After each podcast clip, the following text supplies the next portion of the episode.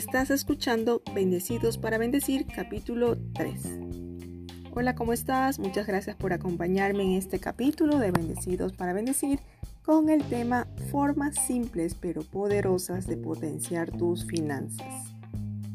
Este es un programa dedicado a compartir contigo información práctica que nos ayuda a administrar nuestro dinero, ahorrar y también hacernos a la idea de vivir sin deudas porque yo creo que cuando uno tiene en orden sus finanzas personales podemos vivir mejor y bendecir a otros. Yo soy Noemí y agradezco tu compañía. El día de hoy en el capítulo 3 vamos a hablar sobre algunos consejos importantes de que debes implementar en tus finanzas. El primer consejo es conoce tu situación actual. Pregúntate, ¿dónde estás hoy con tu economía? Cómo has manejado hasta ahora tu dinero. En este primer paso requiere que te mires a ti mismo. Indaga dentro de ti. Hazte un autoexamen del estado actual de tu vida financiera desde un punto de vista general. Si no estás donde quieres estar, si las respuestas a estas preguntas te hacen doler un poco, quizás el estómago, no importa, es normal. Todos hemos cometido errores en nuestra vida y más aún con el dinero. Lo importante es aprender de ellos y no volver a cometer esos errores. Por ello hay que tomar responsabilidad. Dicen que nosotros normalmente o la raíz de los problemas tienen el 90% ya solucionado, pero ¿cómo es esto?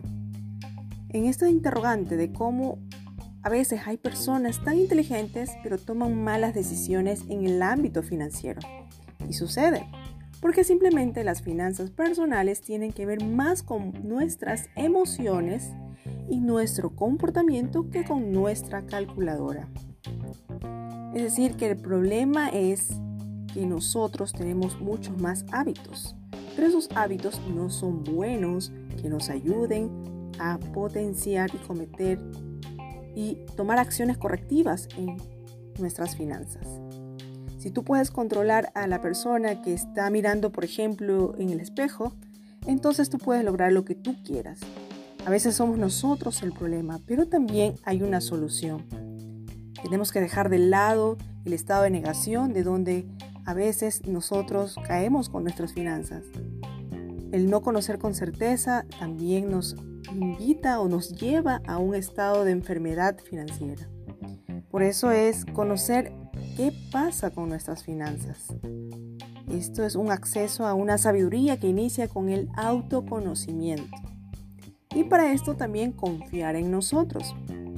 Una vez que tomes la responsabilidad por hoy, cómo estás y confiar en tus finanzas, pues tienes la capacidad y potencial para mejorar y no te conformes con lo llamado normal. Lo normal es quejarse, que no hay plata en la calle, la economía está mal, el gobierno no hace nada. Hay que dejar todo eso y enfocarnos en nosotros. ¿Qué puedes hacer tú para mejorar? ¿De qué tienes el control? En el siguiente segmento vamos a conocer un poco más de cómo mejorar nuestros eh, presupuestos y también nuestras finanzas. Entonces llegó el tiempo de despedirme. Les invito a que sigan disfrutando de este podcast. Por favor, pueden compartirlo con sus amigos o con sus redes sociales. Y si tienen algunas sugerencias, pueden escribirme eh, o una pequeña consulta o reseña. Lo pueden hacer en la aplicación y también pueden escuchar mediante este podcast. Así que les invito a compartir. Recuerden que esto también ayuda a que muchas más personas se unan a la sanidad financiera. Gracias por escucharme en este capítulo 3. Soy Nemi Espinosa y te espero en la próxima.